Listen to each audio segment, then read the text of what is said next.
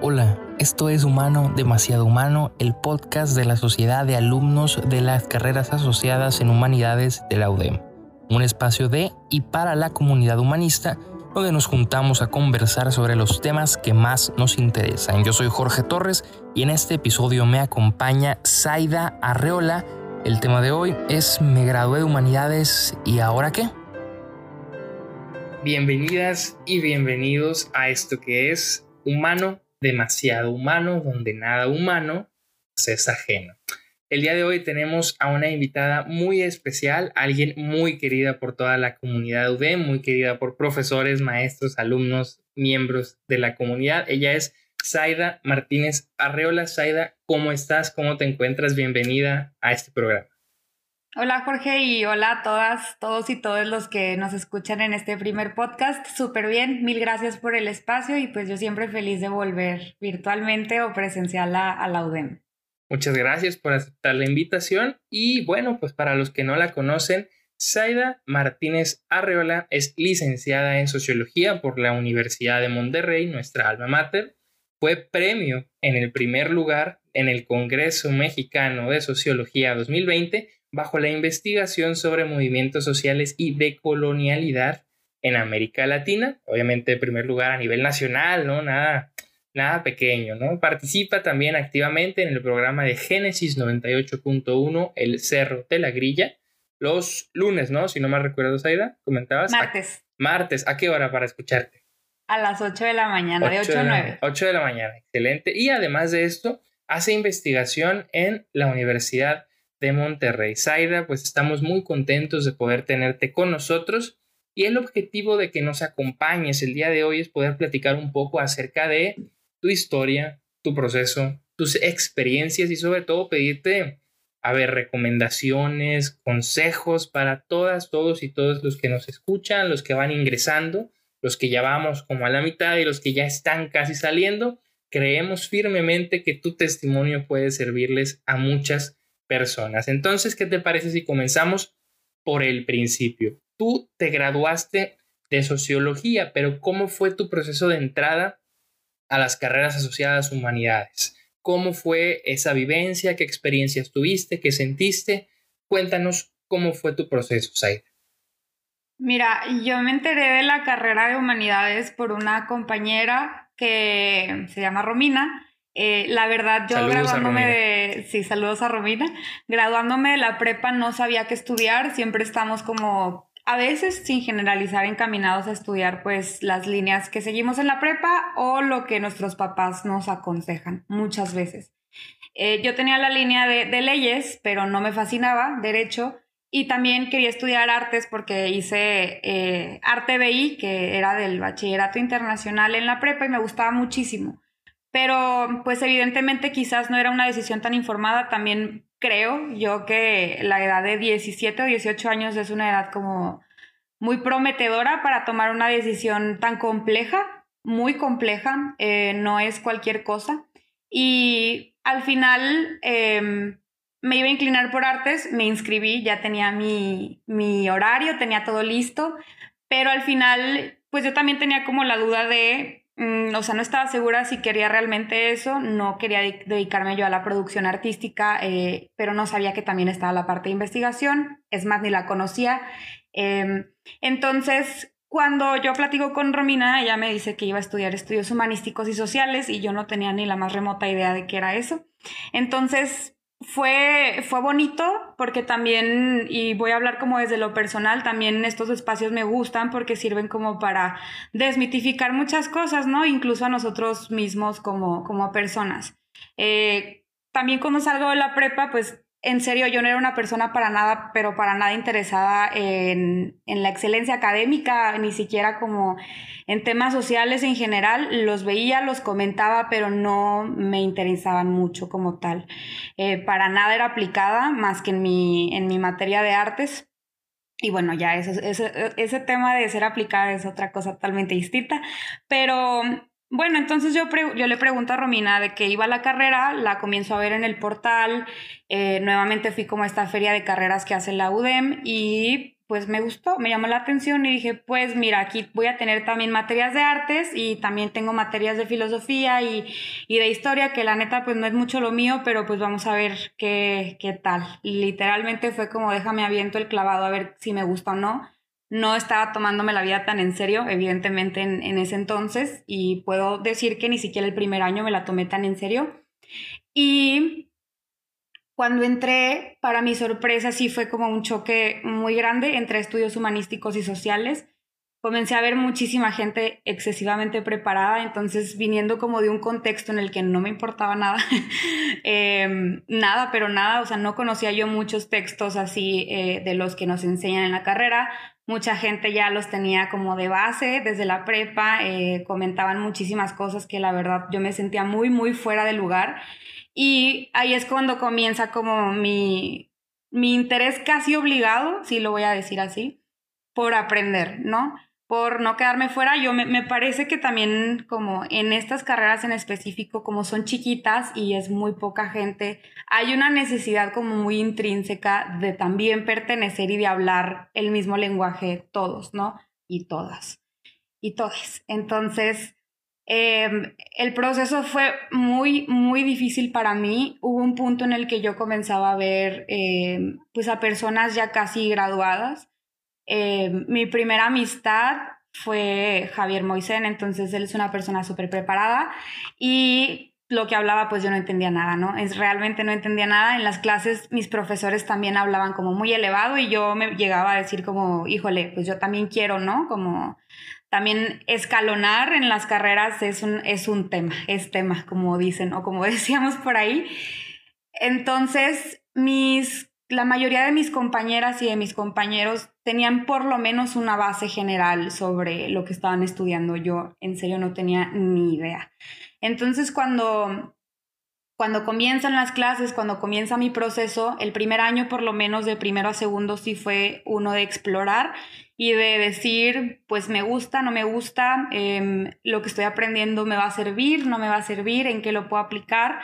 Y también fue como, siempre lo voy a conectar como con mi trayectoria personal, ¿no? Lo académico con lo personal para mí nunca estuvo separado.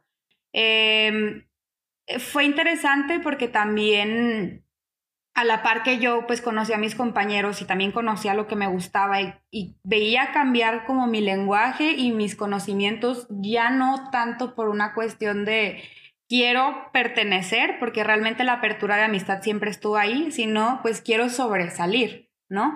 Entonces, somos muy pocos, como ya dije, entonces esta parte de nos vamos dividiendo todos por, por carreras de letras, filosofía, este, humanidades y sociología. Yo de sociología para ese entonces no sabía nada y ya estaba en segundo semestre.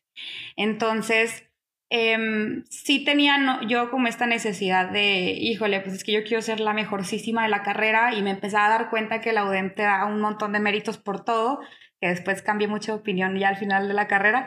Em, entonces dije, pues tengo que encontrar de alguna manera algo que me apasione. Y cuando se me empezaba a revolver la panza por muchos temas, era cuando entré a la clase de sociología del siglo XX con Anabela. Entonces ahí comenzábamos a leer cosas que yo nunca me imaginé que fuera a llegar a entender o que me fueran a llegar a interesar en lo más mínimo. Em, quizás como el relato es demasiado, demasiado personal, pero también siento que en lo personal encuentras cosas como más globales, ¿no? Como quizás puedan o no identificarse, por lo mismo que decía al inicio de desmitificar a las personas y a, las idealizaciones y muchas cosas así, sin demeritar, claro, como los, los esfuerzos cotidianos, pero yo me comencé a interesar ya muchísimo más por cosas y por temas teóricos que yo veía aplicados como en mi vida cotidiana y que siempre habían estado ahí. Eh, familiares personales, eh, de amistad, etcétera, ¿no? Entonces dije, qué padre como poder aplicar lo teórico eh, con lo personal. Hay una frase que me gustó un montón, no sé quién la dijo, pero yo la leí con Nira Yuval Davis y dice, lo personal es político. Es una frase que me parece preciosa porque, o sea, creo que describe muy bien como todo, todo mi camino académico y personal en, en humanidades, no nada más en LES, pero también en sociología y también cuando iba a brincarme a ciencias políticas. Ya cuando dije, ay, mira, la, neta sí soy buena en lo que hago y sí soy buena em, como investigando, me, me, comenzaron a picar los ojos como otras carreras, como sociología y como el departamento de ciencias sociales. Entonces, nunca quise quedarme como en la comodidad. Em, tengo yo como una experiencia muy personal con el caos. este, siempre siento que tengo la inclinación como de estarme moviendo a cada rato, pero también me cuesta mucho moverme. O sea, me inclino, pero me cuesta. Entonces, eh, ya para cerrar un poco la primera idea, eh, siempre estuve motivada por el miedo y también motivada por eh, no quedarme sentada en donde estaba. Ya sabía que algo me estaba incomodando, que no estaba cómoda donde yo estaba y necesariamente yo tenía que hacer algo si no me iba a quedar como muy intranquila conmigo misma el resto de los semestres. Entonces, pues lo que hice fue tomar otra vez el examen vocacional, que la verdad no me sirvió de mucho fue hablar mucho con muchos maestros y maestras, con directoras de carrera. Eh, entonces, lo que me decían en sociología y en humanidades es, sociología es invariablemente investigación. Y esto también lo vengo como a romper un poco, ¿no? Eh, entonces yo dije, yo nunca he hecho investigación, no, no sé cómo se llama lo que he hecho antes, pero no me llama la atención porque era algo que no conocía, ¿no? Entonces dije, no, pues me cambio a RI. Pero dije, híjole, es que si me cambio va a estar, o sea, me voy a estar yendo también porque voy a poder conseguir trabajo más rápido o no. O cuáles son mis motivaciones y, y qué es lo que estoy sintiendo y pensando acerca de mi carrera en estos momentos. Al final, la decisión que tomé, no, pues nunca me arrepentí, que fue moverme a sociología. Y comenzó justo con un proyecto de investigación. Era la primera clase de investigación que tomábamos, que era, me parece que la clase encuesta. Entonces ahí dije, sí, ¿sabes qué? O sea, me gusta mucho, pero me parece que sociología no es solo investigación y ya, o sea, en las siguientes preguntas lo voy a como romper un poquito más y explicar por qué no pienso que solo es investigación y por qué no creo que la gente se deba dejar llevar con que estudiando humanidades vas a ser profe eh, o vas a terminar en un escritorio toda la vida, porque no es así. Pero bueno, aquí corto la primera intervención. Muchas gracias, Aida. La verdad es que fue una respuesta bastante completa, inclusive diría emotiva, bastante personal. Te agradezco por ello y no sé, creo que todo el tiempo me estuvo resonando la palabra esta de desmitificar, ¿no? Desmitificando todo porque, a ver, lo que nos cuentas es una experiencia muy humana, ¿no? Muy personal y creo que muchas personas podríamos sentirnos identificados. ¿Por qué? Porque de ordinario se nos plantea la idea comenzando por lo que decías, ¿no? saliendo de prepa ya tienes que tener algo decidido, o que de ordinario y sobre todo en nuestra época actual se piensa que la pasión es lo que nos mueve y por tanto tenemos que tener ya definida nuestra pasión apenas entramos a universidad, lo que no siempre es cierto, ¿no? Y no tiene por qué serlo, como tú lo decías, y es que creo que en humanidades, sobre todo en humanidades, ¿no? Por el hecho de convivir tanto con el resto de las carreras, lo que tú decías, somos cuatro cinco carreras este, asociadas, llevando materias de todos los de filosofía llevan sociología, los de humanidades llevan filosofía, los de socio llevan también de humanidades, entonces tanta convivencia de repente nos puede hacer pensar en, no sé, descubrir algo nuevo, descubrir una pasión nueva y pensar que aquello que nos movía antes, pues ya no nos mueve tanto, ¿no? O encontramos algo que nos mueve más. Y esto lo, lo menciono, lo traigo a colación porque un fenómeno muy común en humanidades, por ahí del tercer, cuarto semestre, es el cambio de carrera o la doble titulación, ¿no? Comenzar un proceso de decir, no estudio socio y quiero estudiar también humanidades, o estudio humanidades, quiero estudiar filo, ¿no? O estoy en filo y sabes que ya me encantó socio, entonces me cambio, no me cambio. Y con esto quiero hacerte esta pregunta, ¿no? ¿Qué consejo le darías a alguien que en este momento, y literal hablo de en este momento, se esté preguntando si se cambia o no se cambia de carrera o si inicia o no inicia la doble titulación? que quizás estén diciendo, es que si me cambio ya no hay vuelta atrás, estoy seguro de que esto me gusta y si descubro algo nuevo, ¿qué pasa? ¿Cómo superar esos miedos? Y lo digo porque mencionaste que al inicio te moviste mucho por el miedo, ¿no? Así lo, recuerdo que lo dijiste. Entonces, ¿qué consejo les darías? Pues tendría como dos respuestas, o sea, una como primero los que se quieren doble titular, ¿no? Es padre porque sabes que no quieres dejar como la carrera en la que comenzaste, pero igual, como digo, ¿no? O sea, o te hace cosquillas o te pica los ojos otra carrera, entonces ahí está como el, me muevo, no me muevo, el gasto, mis optativas, mis papás, o sea, son un montón, pero un montón de factores, el miedo personal, la incertidumbre, el tiempo, eh, los grupos estudiantiles, o sea, son muchas cosas, muchas cosas. Eh, en mi experiencia eh, cercana con dos amistades, ambos, bueno, ella y él hicieron doble titulación el primero sí, las terminó, que fue sociología y estudios humanísticos, pero ahí pierdes la oportunidad de llevar optativas de otras áreas. Entonces, si estás como bien segura o bien seguro de que lo que quieres son esas dos carreras de humanidades, chido, lánzate, qué padre. O sí, lo que sí he visto y que se me hace maravilloso son personas, por ejemplo, que estudian economía y, leyes o, sociología, perdón, Em, hay una persona que estudia economía y sociología u otras personas que están en RI, pero también están en sociología o en sociología y ciencias sociales, eh, así, ¿no? Filosofía y derecho también se da mucho.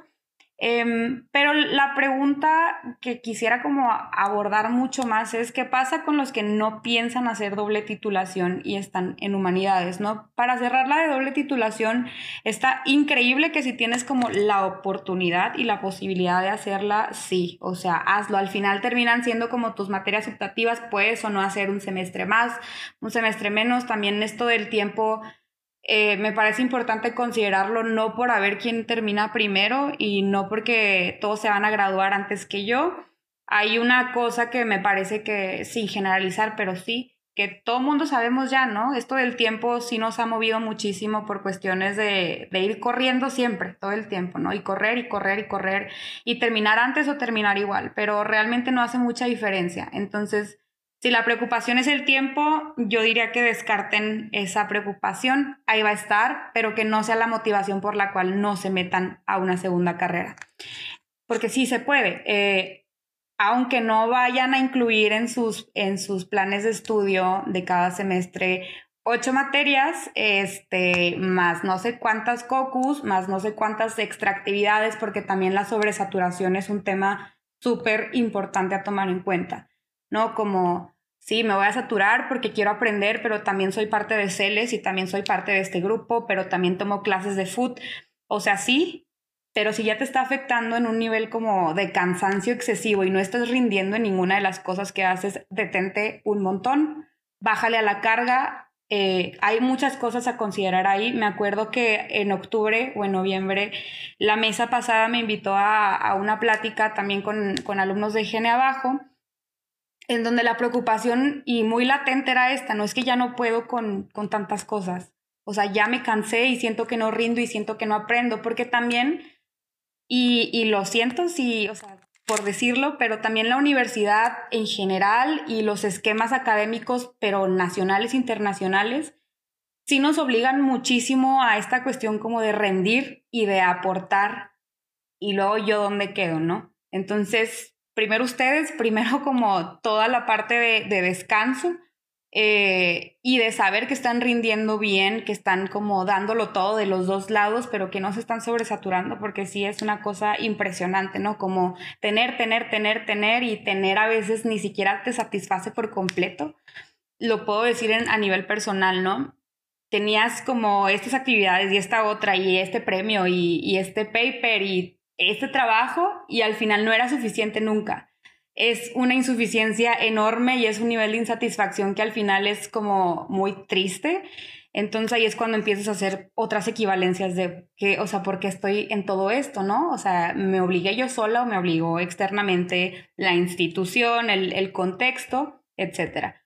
Pero bueno, para las personas que quieren como salirse de la carrera, hay como dos posibilidades, ¿no? No, no voy a poner como toda la visión súper bonita de hazlo y lánzate y aprovecha, pero sí, mm, siempre nos vamos a ver como impulsados, sí, por la incertidumbre, por el miedo, por el que van a decir mis papás, porque al final a lo mejor no te gusta, entonces, si el contexto se da dentro de las carreras, o sea, es decir, quieres brincarte de letras a sociología, yo diría que primero tomarán algunas optativas para ver si realmente les gusta, no literal cortar su carrera de base, porque puede que les guste y puede que no. Entonces, algunas optativas por lo menos un semestre y ya ven si les gusta, si les encanta, si se salen, si hacen doble titulación o si no.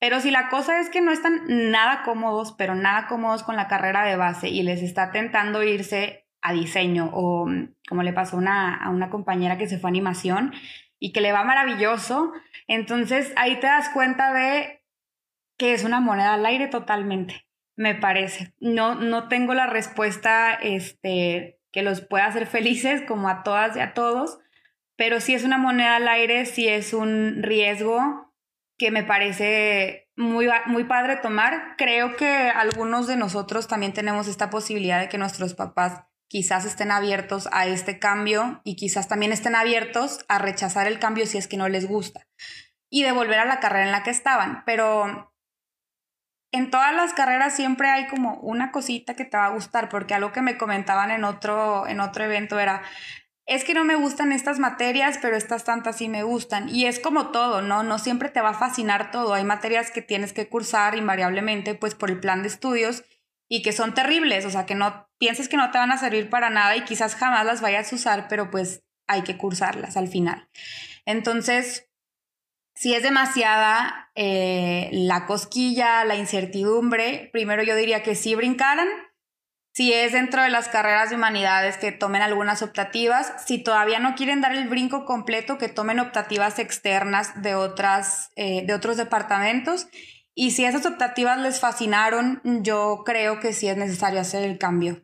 Eh, sin esperar, porque a lo mejor, no sé, quizás escuche un poco roñoso, pero mm, también cuando sientes mucho como esta, estas ganas, ¿no? En el pecho o en el estómago de es que me quiero mover de aquí y si no te mueves te quedas incomodísimo para siempre, pues ahí es, ¿no? También es importante que sepan cómo escucharse internamente y que escuchen al cuerpo, eh, que se escuchen a ustedes mismos en, como en esta toma de decisiones, sí tomar eh, consejos externos, pero al final la decisión siempre está en ustedes. Eh, sí, hasta ahí dejaría la, la, segunda.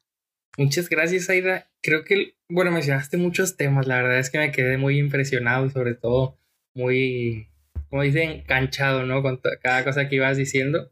Porque, pues, mencionabas temas como, por ejemplo, la, la insatisfacción social que parece una constante hoy, ¿no? De decir, sea, por más que hacemos, buscamos, o sea, siempre hay un hueco que pareciese que buscamos llenar.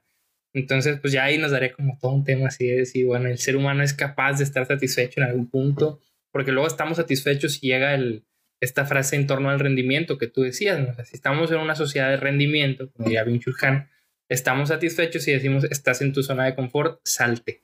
¿No? Entonces pareciese que cualquier índice de felicidad o de satisfacción momentánea es un índice de zona de confort y por tanto de retraso. ¿no? Entonces, ¿qué hacer ante todo esto? Creo que es algo que sobre todo en humanidades puede ser muy eh, constante este cuestionamiento, ya que humanidades se caracteriza por centrarse en eso, en, el ser humano, y no tanto en eh, productivizar al ser humano constantemente. Pero fue muy, muy padre todo esto que mencionaba, sobre todo en torno al miedo que hay, a la incertidumbre y el cambio de carrera, porque creo que a todas, a todos, todos nos puede pasar, nos ha pasado, ¿no? o puede seguir pasando, aún estando ya en semestres avanzados, ¿no? Porque de repente escucho personas que dicen, ¿sabes qué? Yo estoy en séptimo y me voy a graduar de X o Y carrera, pero aún así me gusta mucho esto otro que no me voy a graduar de ello, pero quiero seguirle dando, ¿no? Como proyecto personal a lo mejor.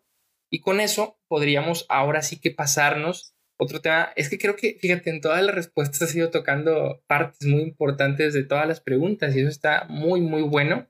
Primero mencionábamos sobre, bueno, qué pasa cuando alguien entra, se quiere cambiar, pero algo que dijiste en la primera pregunta es que de repente llegas y te topas con compañeras o compañeros que parece que ya leyeron todos los libros que vas a leer en la carrera, ¿no? Y que ya los entendieron y uno apenas va pues tocándolos, ¿no?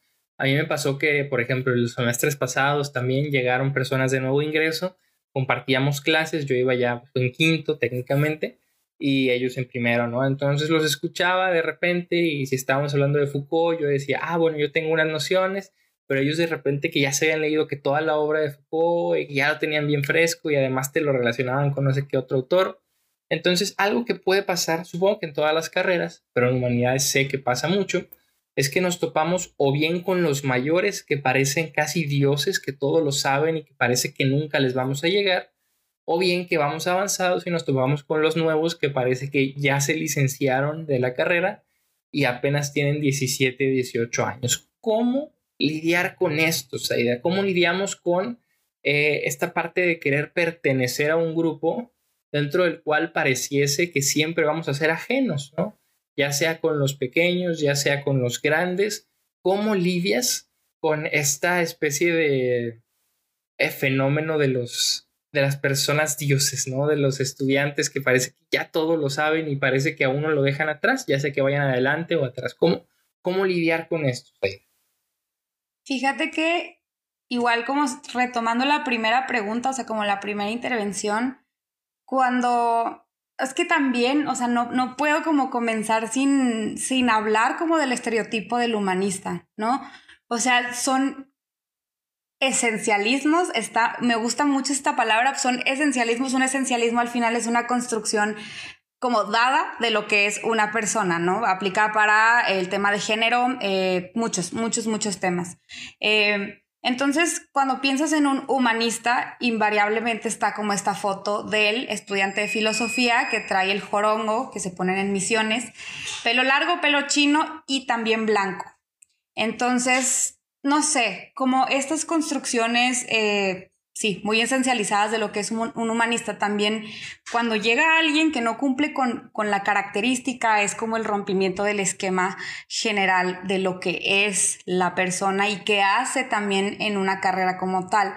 Y sí, lo voy a hablar como desde la visión personal siempre, porque entrando y voy a como escalar un poquito ya a cosas más generales, como te comentaba, pues no muchas personas entramos a la carrera sabiendo que al final eso es lo que vamos a hacer, ni siquiera en qué vamos a trabajar, a qué nos vamos a dedicar y qué líneas o temas vamos a agarrar y abrazar como toda la vida o soltar también. Entonces, cuando ves el, el, interés que hay ya de base en muchas personas y los temas que traen y los libros que leyeron y las referencias que dicen en clase, por ejemplo, me pasó que en las, en las primeras clases de filosofía una persona ya se había leído toda la obra de Platón, ya se, ya se había leído el discurso del método de Descartes, ya lo sabía todo y sabía más que el maestro, entonces sí era una cosa impresionante, entonces decías, híjole, como él, pues nunca voy a poder ser o al menos voy a aspirar a ser como esa persona. Entonces, sí me parece como importante tener porque es inevitable, yo creo también en el, como en este sentir del ser humano, en querer como emular a otras personas en, en estos espejos con los que convives a diario. Entonces, ves esta persona que sabe un montón, que habla muy bonito y aunque no le entiendas nada, quieres al final decir lo mismo que él dice y entender lo que está diciendo. Entonces, me parece también que es una cosa ya más de estructura en cuáles son nuestros modelos a seguir en las carreras y quizás en mi tiempo preguntarse por qué todos eran hombres, todos. Entonces, los modelos que queríamos seguir, mis compañeras y otros compañeros también eran hombres egresados que hablaban bien. Entonces, si ahorita me repito otra vez esta frase, me burlo mucho de mí porque digo, híjole, o sea, no sé, también los esquemas que yo traía en ese entonces han cambiado muchísimo y sí, se lo debo, pero bastante a la carrera de sociología, también romper con todos los esquemas que me configuraron desde que nací hasta que entré a, primer semestre de la carrera en humanidades. Entonces, al final, por ejemplo, lo que mucho me decían en la tesis también era, nadie sabe más de tu tema que tú, nadie puede más que tú, te pregunten lo que te pregunten, tú lo sabes todo y yo decía, entonces, ¿cuál es el trabajo concreto del asesor y de los sinodales, no?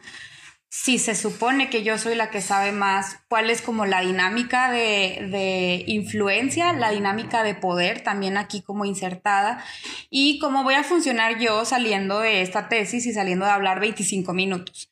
Entonces, y lo voy a como trasladar al tema de cuando crees que no sabes nada porque todos al final tenemos conocimientos aplicados, no necesariamente en la parte teórica, pero sí en la parte vivencial ya y lo ves reflejado cuando, no sé, lees a Foucault, lees a Gramsci, lees a Marx, entonces vas diciendo, ok, las terminologías son excesivamente exageradas, también hay un tema como de, del elitismo em, científico del saber y de la reproducción como de las barreras y los esquemas que impiden como a la gente saber más de lo que estás estudiando porque no te entienden nada cuando hablas.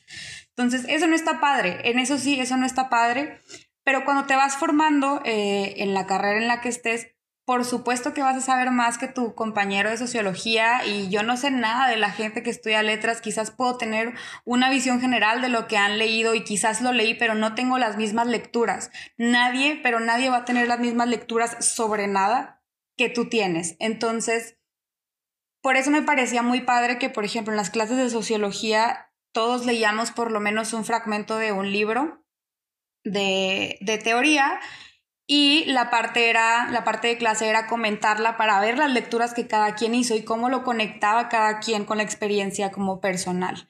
Entonces, también es súper importante saber conectar como la vivencia cotidiana, porque sí es cotidiana, con la parte teórica, porque al final la teoría es la que va a complementar a la vivencia cotidiana, no al revés. Entonces, de ahí partimos para muchas cosas, ¿no? El hecho de que admiremos a alguien por saber mucho yo también lo hago, es cosa que no se me ha ido después de que empecé mi primer semestre, pero ya no es en una postura de, híjole, como en esta parte del, hombre Dios que todo lo sabe y todo lo puede y yo no voy a poder nunca más que él. No es así, sino una parte de cómo vamos a construir al final entre mi saber y el tuyo un, un punto común en el que podamos al mismo tiempo yo aprender más de ti y tú aprender más de mí quizás una suerte de debate, pero también quizás una suerte de consenso.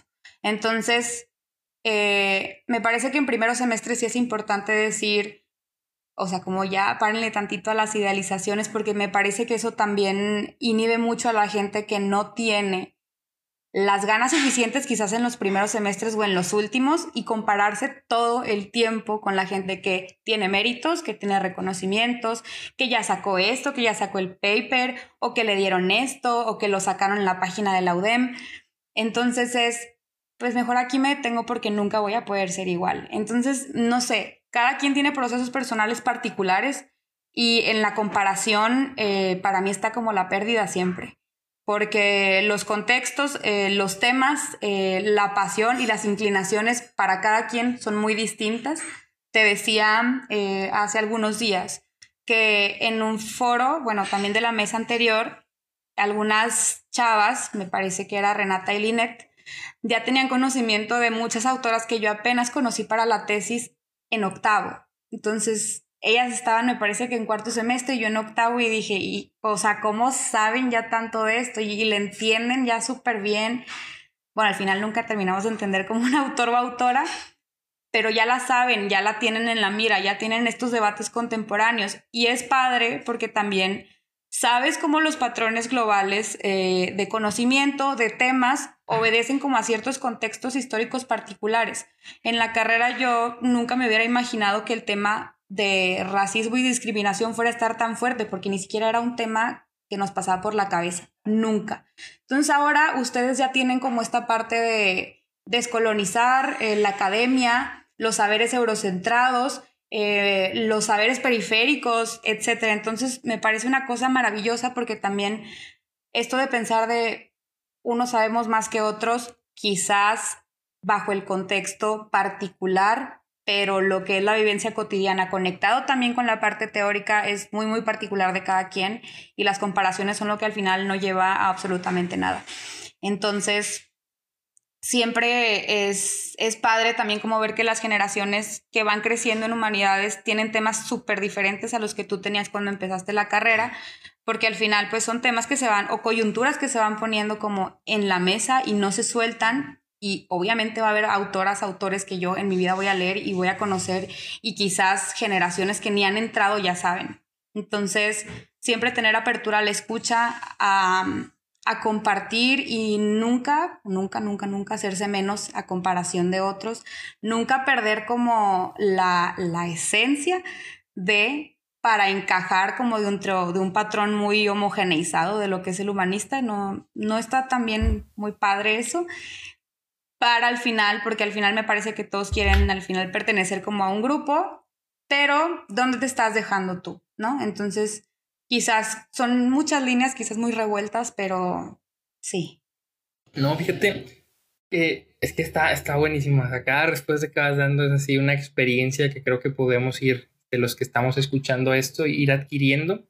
Y es que hay algo que mencionabas, era nunca hacerse menos en, por compararse con otros, ¿no? Y tampoco hacerse más, ¿no? Porque de repente también es otro fenómeno eh, estereotipado del humanista, ¿no? El ego de, del humanista. Y, y, a mí de repente sí me inquieta mucho ver personas que hacen comentarios así como el tipo de, ah, es que la gente, una vez escuché a cierto profesor, no de la UDEM, pero que él decía que es que mi labor es letrar a los iletrados, ¿no? O sea, porque son ignorantes y porque yo soy el que sabe, ¿no? Entonces, no sé, a mí me sorprendió muchísimo porque con qué cara puedes llamar a alguien ignorante con una, pues, perspectiva peyorativa, porque ignorantes somos todos para cualquier cosa, que no todos, más bien nadie puede saberlo todo, pero al final de cuentas, ofender a alguien bajo esto es algo terrible y que pasa mucho en humanidades, pero me gustó mucho también algo que decía, si era del, el no perder como pues nuestro propio ser en este sentido. Y aquí quiero hacer una referencia a la cultura pop en Kung Fu Panda 3. Este, si la han visto, si no la han visto, vayan a verla, está muy buena. Hay una parte donde Po, nuestro protagonista, ¿no? Tiene pues toda una crisis porque él empieza a dar clases de Kung Fu, por así decirlo, él se hace maestro y se da cuenta que un buen maestro, dice, no tiene que hacer a sus alumnos como él, dice, o sea, no se trata de volverlos como yo, sino devolverlos ustedes mismos. Y eso está interesante porque es toda una noción de identidad en la que uno se va autodescubriendo y sobre todo autoconstruyendo, ¿no? Y no sé si quieras agregar algo más, Aida, antes de pasar a la última pregunta. Sí, cortito. También decirles que en, en toda esta parte de, de, la academia, y yo sé que las inquietudes por cambiarse de carrera son fuertes y son muy constantes, eh, como remarcarles que no todos los saberes están en la academia. O sea, esta parte yo la aprendí ya literalmente al último eh, y ni siquiera fue con los libros, fue en Twitter por muchas este, mujeres que empecé a seguir para mi tesis también, pero en el debate cotidiano, eh, personal y también virtual, eh, que prestó como la pandemia para hacer muchos foros en línea también, mm, me hicieron darme cuenta que sí es cierto, ¿no? O sea, me preocupaba yo demasiado por ver que si, que si estudiaba dos carreras, que si me salía, que si me quedaba, pero también darme cuenta que todos los saberes que están en el plan de estudio no son los completos, ¿no? Y que están en otros lados donde también se producen saberes, donde también están diplomados, cursos, em, círculos de lectura abiertos, donde quizá vayas a aprender muchísimo más que lo que te daba el plan de estudios inicial a la carrera que te querías cambiar. Entonces también no sé, desmitificar un poco eso de todos los saberes que me voy a llevar de, de, la UDEM o de cualquier universidad, nada más los voy a aprender y ver aquí porque no es así. Entonces también expandir un poco la cabeza de la, la escuela no me da todo el conocimiento base que necesito. Muchos y muchas de, de los egresados nos hemos dado cuenta de eso en muchas circunstancias y también... Eh, poder buscar y encontrar espacios diferentes y autogestivos también que nos permitan eh, aprender de otras maneras posibles que no sea bajo un esquema académico. Entonces, hasta ahí cierro la idea. Sí, y es que fíjate, creo que cada vez se cobra más conciencia de esto, ¿no? De que el conocimiento no, no está en cuatro paredes que llamamos aula, ¿no? Porque de antaño creo que sí se, se, tenía mucho esta concepción, ¿no? O sea, no aprendías nada o no eras letrado si no ibas a la universidad, pero hoy parece que la universidad de repente se queda sin saber cuando nos damos cuenta de que lo que la sociedad demanda y no en un sentido productivista, sino en un sentido trascendente, las inquietudes del pueblo, las inquietudes humanas, pues muchas veces no se tocan en el aula, no se tocan en un ambiente académico, no se tocan temas como tú lo platicabas, ¿no? De racismo, discriminación, machismo, sexismo, todo esto que cada vez es más latente en la sociedad y que en el aula de repente parece que se olvida. ¿no? ¿Por qué? Pues por intereses que ya podríamos ahí criticar de las instituciones, pero que como humanos, pues bueno, nada humano nos puede ser ajeno aquí en las humanidades. Y con esto eh, también eh, en la cuestión del saber y de los títulos, porque cada vez más hoy parece que a la, a la sociedad ya no le importa obtener un título y esto es un fenómeno que se podría analizar de muchas perspectivas, pero muchas veces es por el tema laboral. Y un prejuicio de humanidades es que el humanista cuando se gradúa solo puede dar clases en preparatoria y no puede hacer eh, nada más, o que el sociólogo solo tiene que hacer investigaciones, o que el filósofo solo tiene que, eh, pues, consumir drogas y dar clases, ¿no? Cosas similares. Entonces, Saida, ahora sí que ya en tu experiencia como egresada, que tienes ya más de un año, ¿no? De, egresada, ¿cómo ha sido el, menos de un año, menos de un año, seis, meses. seis meses ya egresada, casi un año, estamos para ahí. Este, ¿Cómo ha sido tu proceso y tu experiencia en el mundo, ahora sí que como dicen por ahí, real, ¿no? El mundo laboral. Eres maestra de prepa, estás encerrada, encasillada un estereotipo. Cuéntanos un poquito y sobre todo, ¿cuál es la posibilidad real desde tu perspectiva para el humanista que se va a empezar a graduar ya sea este semestre, el siguiente año? ¿Cómo lo ves tú? Fíjate que mi experiencia laboral, que al principio yo no la definí así, fue cuando yo estaba en séptimo. Tenía 21 años o 22. Tenía 21 años. Ahí comenzó mi, como mi vida laboral. Lo digo así entre comillas porque también la mayoría de mis amistades son ingenieros o ingenieras o arquitectos. Entonces, cuando tú dices de, ay, es que estoy en un proyecto súper padre de investigación, eh, tiene una duración de 7, 8 meses, ah, entonces no es trabajo. Ok, entonces, desde ahí tú también como, como profesionista de humanidades te vas haciendo a la idea de lo que haces no es trabajo y no es remunerable o no tan valioso como lo que hacen ciertas personas en una empresa, ¿no?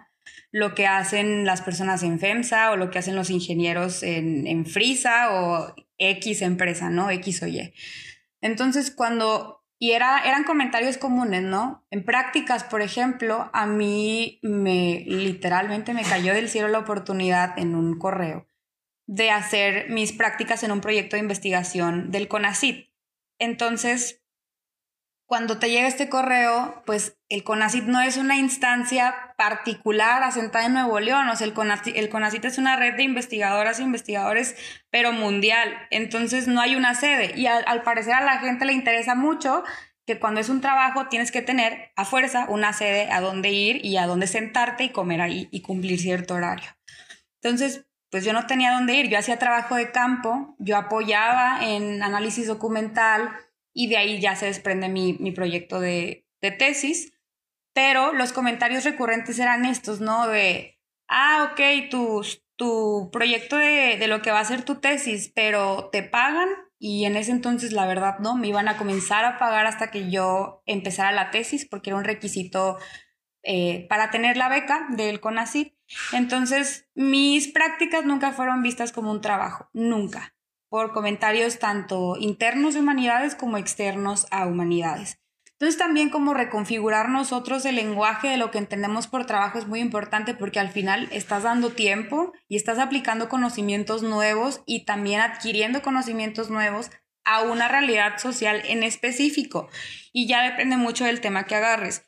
En prácticas es donde se da la mayoría del arranque de la vida laboral de, los de humanidades, de las personas de humanidades, porque ahí se van formando como los intereses. A muchos les gustan, a muchos otros no, pero aquí sí voy a hacer énfasis como en esta parte de encontrar como a un mentor o mentora en el departamento, fuera del departamento o fuera incluso del estado de otras universidades que te pueda ir guiando más o menos en lo que puedes o no hacer. Agarrar un tema eh, sí es de buscarle, pero muchísimo. Yo pues tuve, sí, mucha suerte de, de aplicar como a esa convocatoria porque fue como un llamado del director de carreras en ese tiempo para estar con otra maestra de ciencias sociales. Pero bueno, al final todo se acaba, ¿no? Sabes que los proyectos no te dan la certidumbre necesaria porque son de corto plazo y luego cómo transitas en este tiempo cuando ya acaba el proyecto, ¿no? Otra vez como el estrés, la incertidumbre, que ni siquiera estás presente. Y esa parte también es, me parece como muy importante, estar presente siempre porque luego se va a acabar el proyecto y tú comienzas a decir, y el otro trabajo dónde está y dónde voy a conseguir y te empiezas como a desvincular un montón de lo que estás haciendo por concentrarte en lo que sigue. Entonces esta parte de estar presente me parece como la más importante, ¿no? Como haz lo que tienes que hacer ahorita, concéntrate en lo de ahorita. Sí, es súper inevitable no pensar como en lo que sigue, pero también por estar allá ni siquiera te concentras acá, empiezas a como a, a estropear muchas cosas, la cabeza te gira como todo el tiempo. Entonces, eh, tuve otra oportunidad también con, con una profesora de departamento externo para un proyecto de consultoría, pero se acaba, ¿no? Se acaba, todo se acaba. Entonces, la duración es corta, los contratos son cortos y la experiencia ahí está y vas adquiriendo como currículum, ¿no? Em, la cosa estuvo ya más compleja cuando me gradué y, y lo digo porque ahí no, no tenía ni idea, pero ni idea de nada. No sabía dónde me iba a acomodar, no sabía si aquí en Monterrey o si me iba a salir de aquí.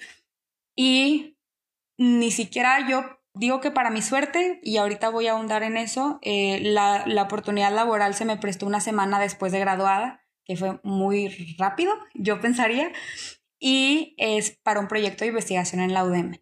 La cosa aquí es que si y mi consejo es que desde que empiezas, las decisiones como cotidianas te van orillando a algo, ¿no? Todas las decisiones que tomas, los sí que das sin pensar, te van llevando a un lado y vas descubriendo muchas cosas. A lo mejor, y una vez un amigo me dijo, ¿no? Eh, a lo mejor ahí está la meta al final, la meta que no conoces y la meta a la que quieres llegar, ahí está, pero el camino no siempre es lineal.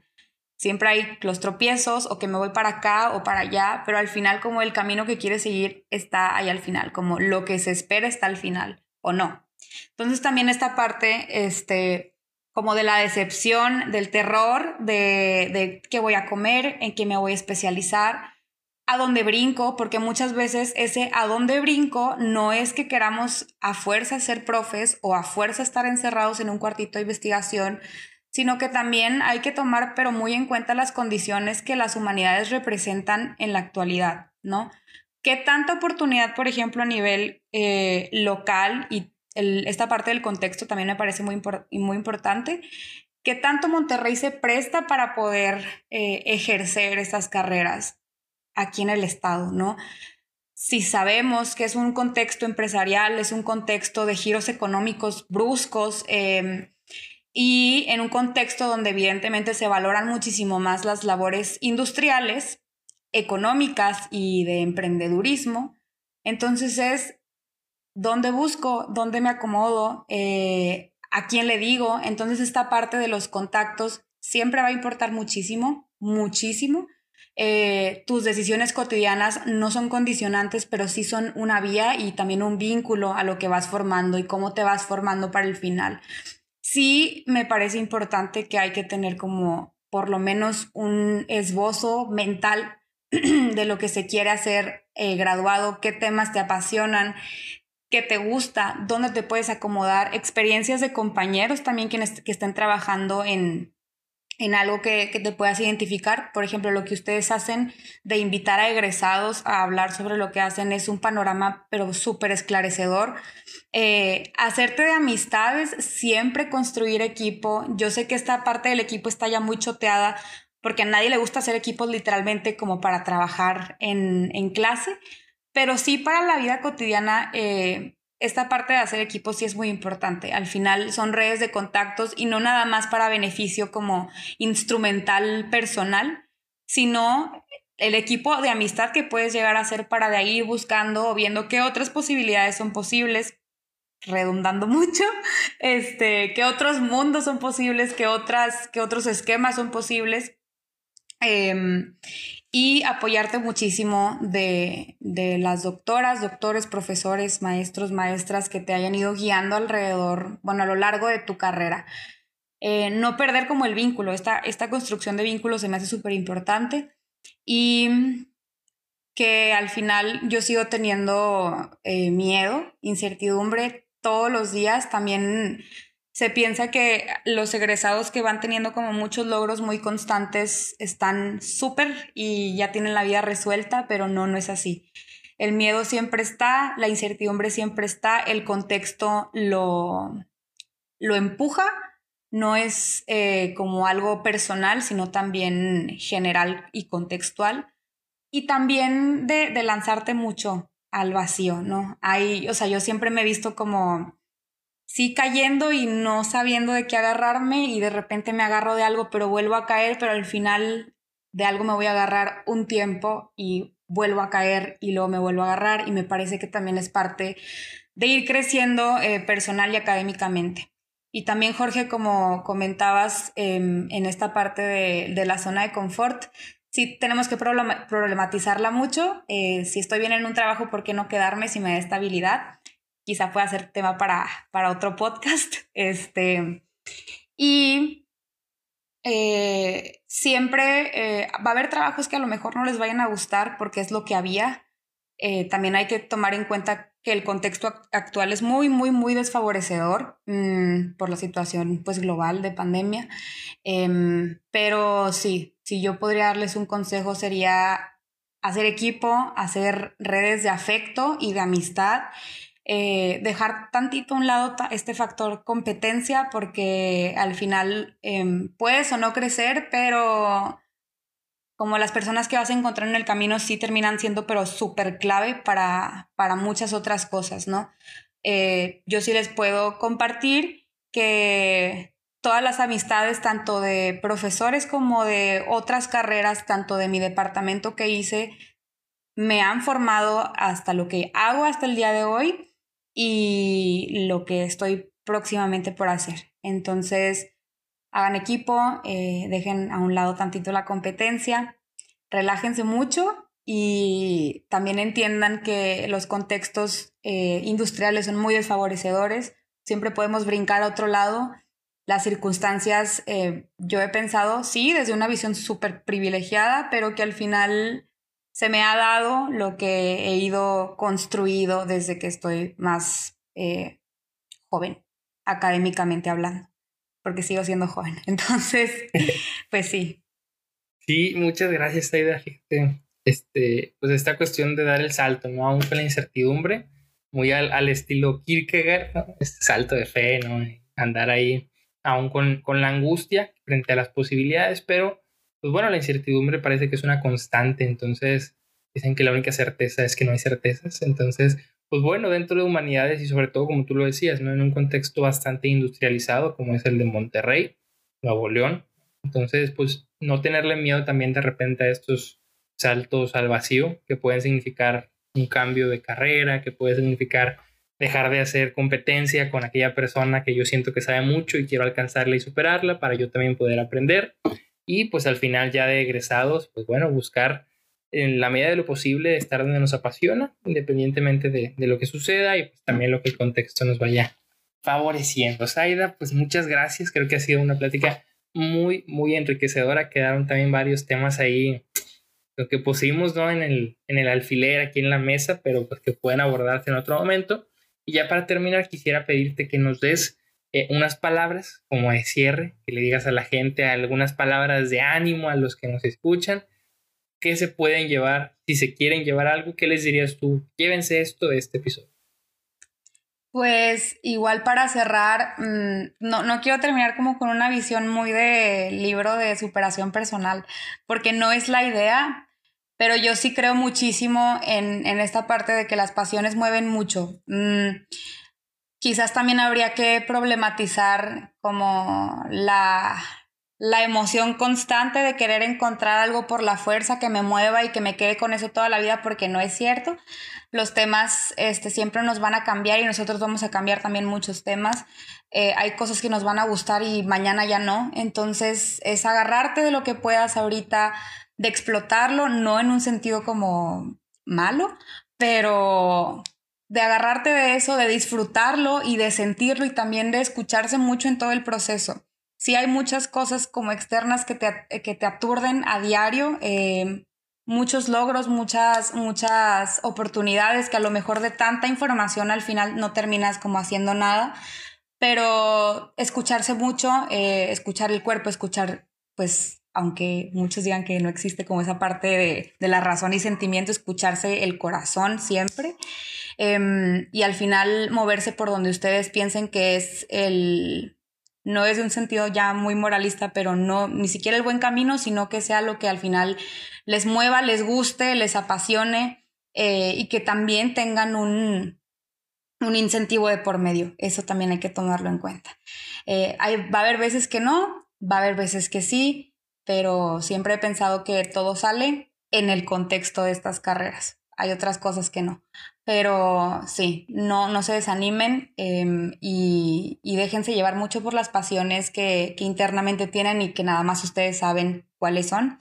Y pues mil gracias. Este, siempre es muy muy bueno y muy padre para mí platicar con ustedes y bueno, muchas gracias Jorge por el espacio. Muchas gracias a ti por la invitación, Saida, y pues ya escucharon, ¿no? O sea, dejarse llevar, no tener miedo, o más bien dejarse llevar con todo y con miedo, ¿no? Porque es casi imposible, pues, no tenerlo, ¿no? Dejemos de idealizar, desmitificando mitos, ¿no? Estamos aquí con Saida. Y pues bueno, Saida, nada más ahí dinos dónde te podamos encontrar, si alguien que nos escucha quiere escribirte, si quiere preguntarte algo. ¿Hay algún lugar donde te podamos encontrar? Es la pregunta. Sí, mi Twitter es Saida-Martínez A, Saida es con Z, em, y mi Facebook es Saida Martínez Arreola. Y mi Instagram, de una vez, es Saida Reola, todo junto. Excelente, Saida, muchas gracias. Gracias también a todas, todos y todas los que nos escucharon, los que nos sintonizaron. Les habló Saida Martínez junto a Jorge Torres. Y esto fue Humano, demasiado humano, donde nada humano nos es ajeno. Nos vemos a la próxima. Chao, chao. Bye.